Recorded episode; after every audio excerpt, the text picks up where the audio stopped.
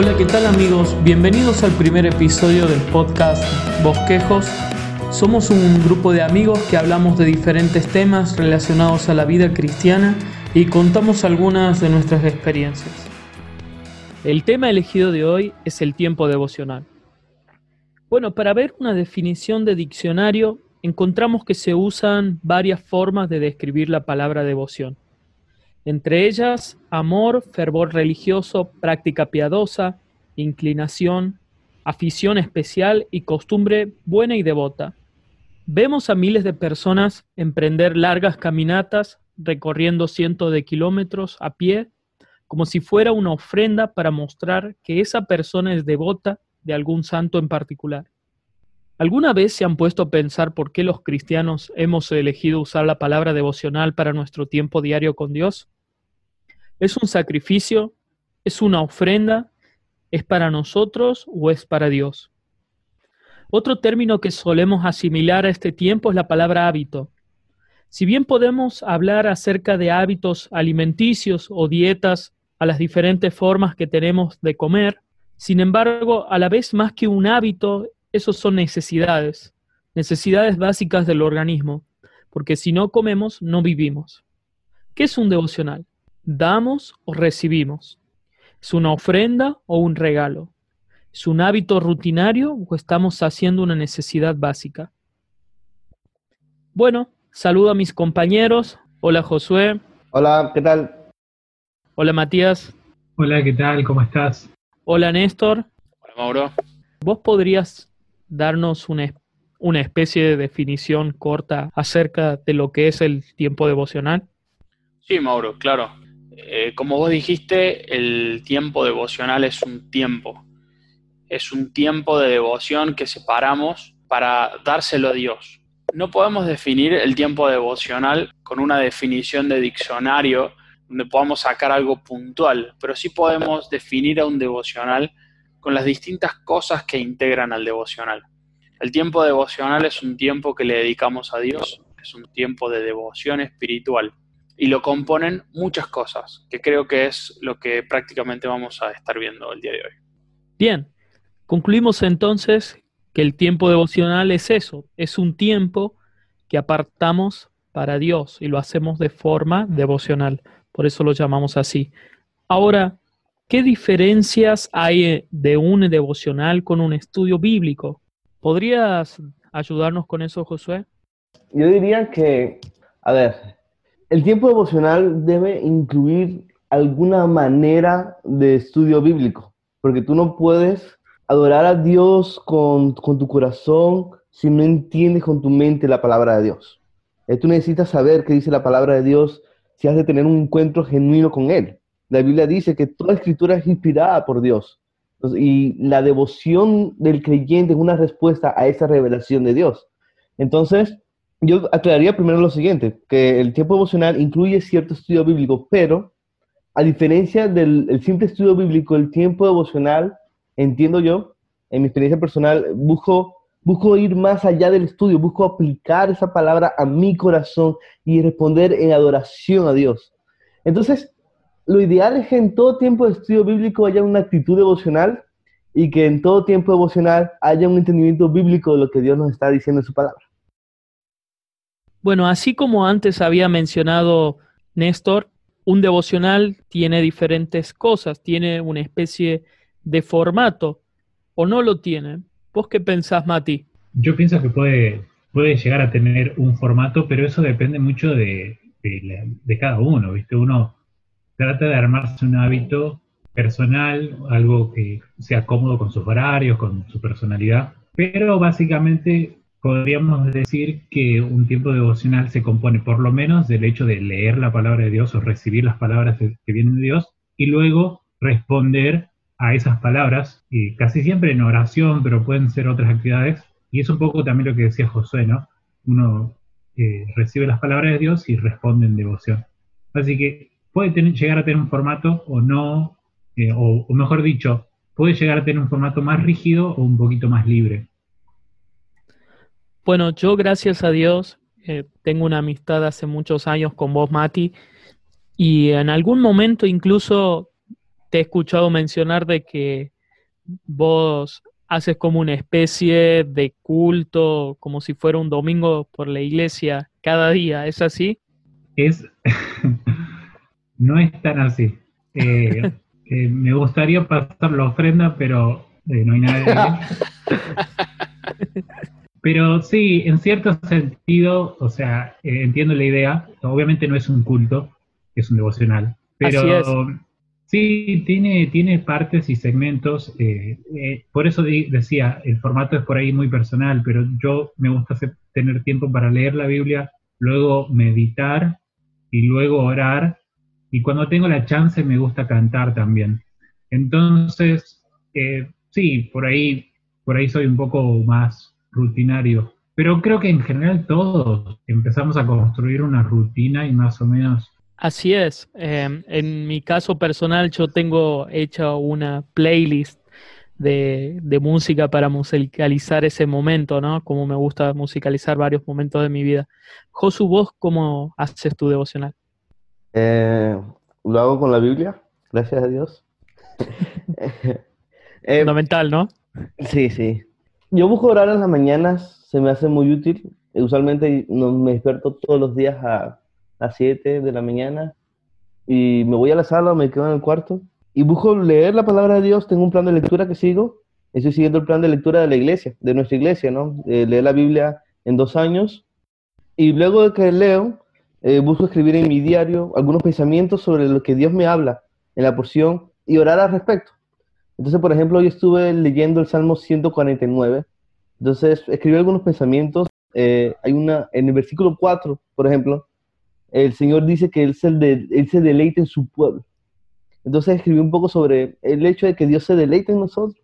Él, se, él, nos ama, para Él es un gozo eh, que nosotros vayamos a Él y nos gocemos en Él y le adoremos. Entonces estuve orando, pensando sobre eso y básicamente esa es mi rutina en las mañanas. Eh, a veces tenemos un tiempo devocional en la noche eh, con mi esposa y, así más o menos lo hago. No es algo perfecto, hay días en los que me quedo pegado en la cama en las mañanas, no es una lucha, no soy súper espiritual, ojalá lo fuera, eh, pero el tiempo emocional es un momento en el que está el Espíritu Santo con nosotros y Él nos va moldeando cada día más y nos va ayudando a perseverar en la disciplina. Wow, qué bueno, Josu. Incluso agregamos, añadimos un concepto más, el cual es escribir. Ahora, Amigos, ¿cómo les ha ido a ustedes con respecto a tener devocional con otras personas, con amigos, con sus esposas? ¿Han, intentado? En mi caso particular, Mauro, eh, sí, lo hacemos bastante seguido con mi esposa, el devocional. Compartimos un tiempo juntos y es un tiempo muy interesante porque Dios le habla a ella de diferentes formas a las que me habla a mí y ella puede a veces sacar cosas de las escrituras que detalles que yo dejo pasar, contexto, preguntas que a mí se me escapan. Eh, y es muy enriquecedor poder compartir el devocional con alguien. Más de una vez también lo he compartido con algún amigo y también es un tiempo muy enriquecedor donde otra persona tiene otro punto de vista, donde ha observado cosas y detalles en la escritura que yo los he dejado pasar. Así que te diría desde mi experiencia que es un lindo, un lindo tiempo hacerlo eh, compartido y creo que también es un lindo tiempo y es, importante poder tener un tiempo solo en las escrituras. Sí, es verdad. Gracias, Néstor. En mi caso particular es algo que no solía hacer con otras personas, especialmente con amigos, sí con mi esposa, pero gracias a Dios hace un tiempo desde que Josué vive en Córdoba, eh, a veces tenemos tiempo de compartir la palabra y oraciones con él y su esposa. Josu, ¿esto vos ya lo hacías con otros, con otras personas? Sí, algo que es muy, muy hermoso de formar parte de, la iglesia, de, tener comunión con otros creyentes, es poder estar con ellos, eh, invitarlos a tu casa o ir a casa de ellos, compartir una buena comida y luego estar sobre la mesa hablando de lo que Dios ha hecho, meditando las escrituras eh, orando los unos por los otros.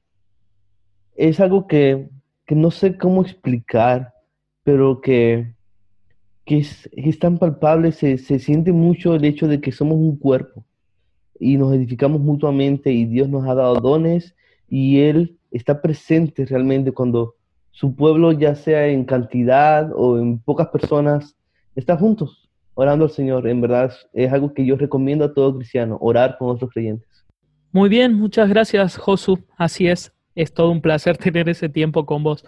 Ahora, una de las preguntas que surge, ¿cuál es la mejor hora para tener un tiempo devocional?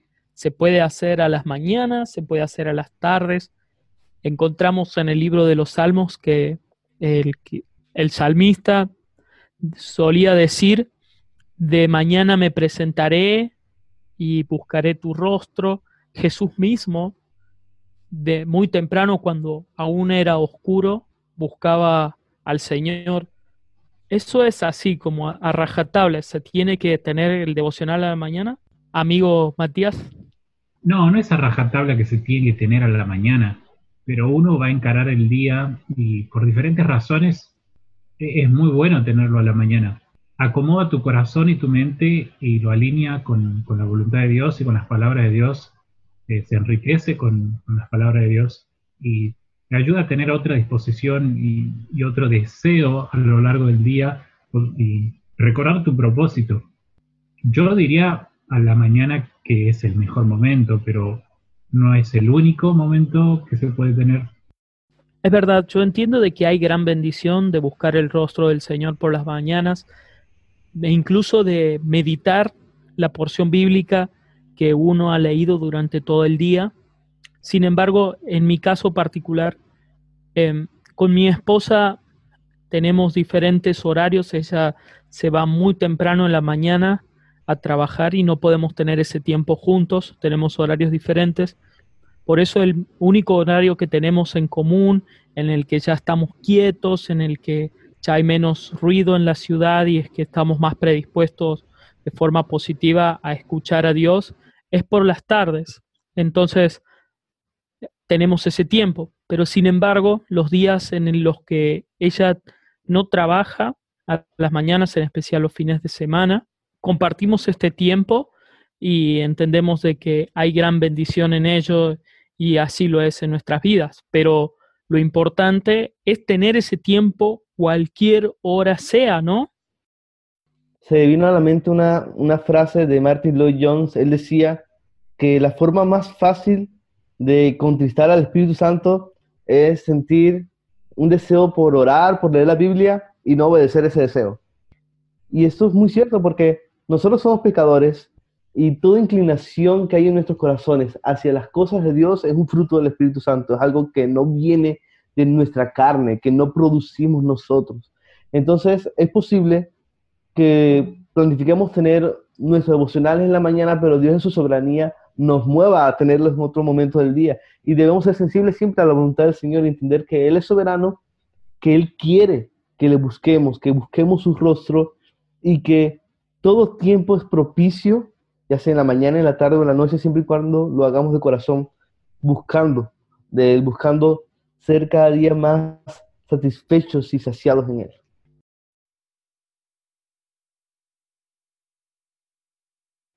En líneas generales, ¿cómo les ha ido a ustedes con los devocionales de folleto o libros de devocionales hechos por otro autor ¿Cómo se llevan con eso? Bueno, este, yo creo que un poco los libros devocionales un poco se sobreabundaron en el mercado cristiano y algunos eran buenos, pero es una lástima decir que la mayoría eran malos. Y un poco uno creo que tiene la sensación de que cuando está leyendo un libro devocional, un poco hacen todo el trabajo duro por vos y luego vos solamente tenés que leerlo y ya cumpliste con tu tiempo devocional. A veces esa es un poco la, sensación, como que son este, enseñanzas enlatadas y vos solamente las comes y, listo. Y no hay ningún trabajo y no hay algo genuino.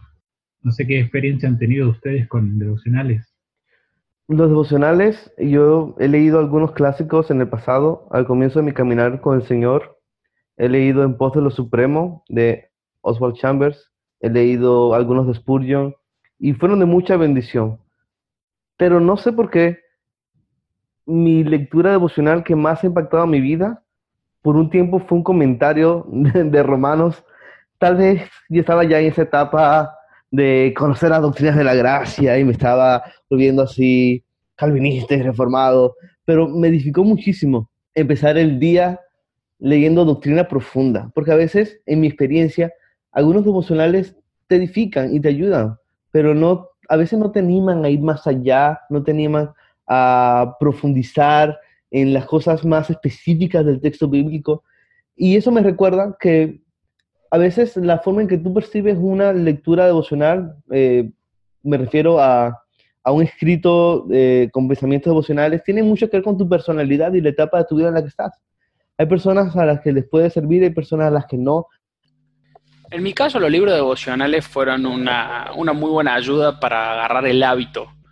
Eh, muchas veces, en mi caso, lo que más me costaba era destinar un tiempo o acordarme todos los días y, era tratar de entender el por qué era un devocional. Entonces, los libros devocionales lo que hicieron fue organizarme en el día a día para desarrollar un hábito, separar un tiempo, darle un espacio y a medida que vas descubriendo y vas viendo ese anhelo que va creciendo día a día por buscar al Señor y que en el momento que no lo tenés, eh, tus pensamientos, tu corazón está inclinado de otra forma, tiene otra tendencia, eh, y uno se va conociendo, creo que eso fue lo que ayudó el libro devocional en mi caso. Al inicio también pasé por libros buenos y por libros malos, eh, pero fueron más que nada de una ayuda en el hábito para poder descubrir que necesitaba todos los días pasar un tiempo con el Señor. Y inicialmente, como decía, creo que Mati comentaba que recibía la comida más masticada, ¿no? El trabajo más duro estaba hecho ya por el libro pero a medida que eso fue pasando en el tiempo y fui desarrollando también mi tiempo con el Señor, fui pudiendo masticar un poco más de su palabra directamente sin tener ninguna, ninguna intervención de un libro, sin tener ninguna ayuda para leerlo, para, para pasar ese tiempo en el devocional. Esa fue mi experiencia con los libros. Gracias por habernos acompañado hasta acá. Nos vemos la semana que viene en el próximo episodio de su podcast Bosquejos.